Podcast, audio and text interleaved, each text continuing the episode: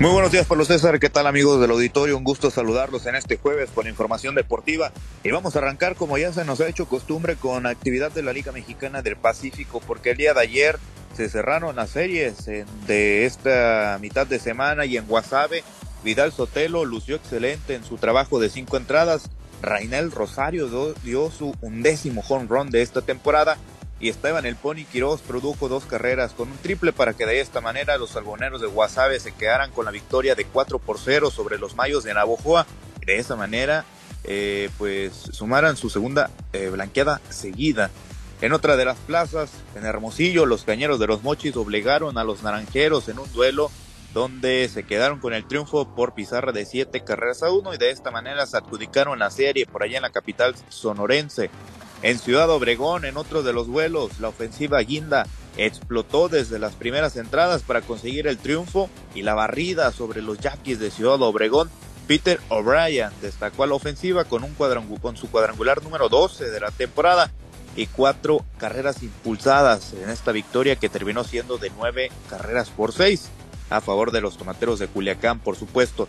En más resultados, comentarles que los Caballeros Airas de Mexicali cayeron 7 por 1 frente a Sultanes de Monterrey, precisamente allá en la Sultana del Norte, y los Venados en el puerto superaron 2 por 0 a los 2 por 1 a los Charros de Jalisco.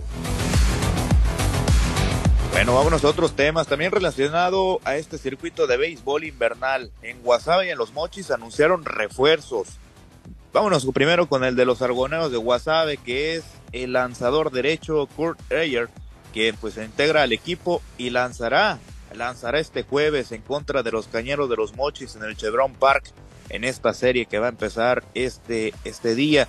Y por otra parte, en los Mochis, como ya lo habíamos mencionado, también hubo un anuncio. Se trata de la contratación del llamado Super 12 cubano, Michel Enríquez, que él no es pelotero, pero ahora va a ser parte del, del coach del, de los entrenadores del equipo campeón de la LMP.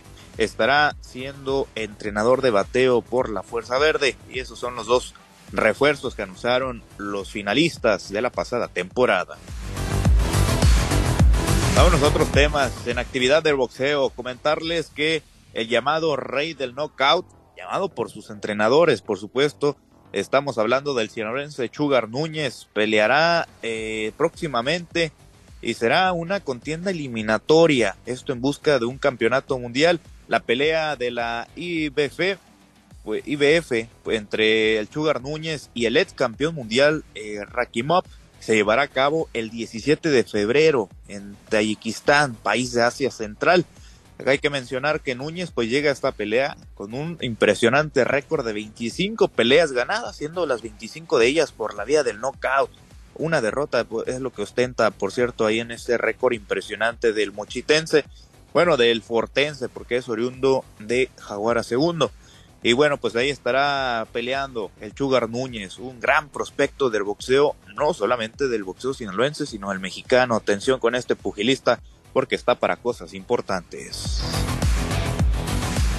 Bueno, ya para finalizar con la información, tocamos temas de fútbol. El día de ayer anunciábamos, les compartíamos la baja del Chicote Calderón del equipo de las Chivas Rayadas del Guadalajara y comenzaron los rumores de otro futbolista que ya lo habíamos adelantado aquí en Altavoz, seguramente estará saliendo del rebaño sagrado, se trata de Alexis Vega.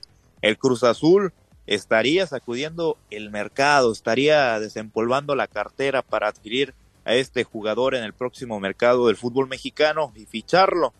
Este equipo, este jugador del equipo de las Chivas, a un, a un jugador rojiblanco, pues estaría saltando al Cruz Azul como lo ha hecho varios, varios delanteros del conjunto del rebaño sagrado. Estamos hablando del mochitense Carlos Fierro, de Omar Bravo, por ahí el último de los que destacó fue Marco Fabián de la Mora. Y bueno, pues ahora le estaría tocando a Alexis Vega, esto de acuerdo a la información del medio nacional TUDN, que pues eh, ya solamente están en las negociaciones para que Alexis Vega sea próximo jugador de la máquina celeste del Cruz Azul. Pablo César, es la información deportiva más relevante al momento. Bueno, ¿eso le viene bien o le viene mal a las Chivas que se les vaya Alexis Vega? Le viene bien, los jugadores indisciplinados no aportan nada para el equipo, a pesar de que tenga mucho talento, la prueba está ahí con Giovanni Dos Santos, un jugador bastante talentoso, pero si no hay disciplina, la verdad es que no, no sirve un jugador, no funciona dentro del campo. Bien, gracias, Misael. Buena mañana para todos. Los deportes con Misael Valenzuela.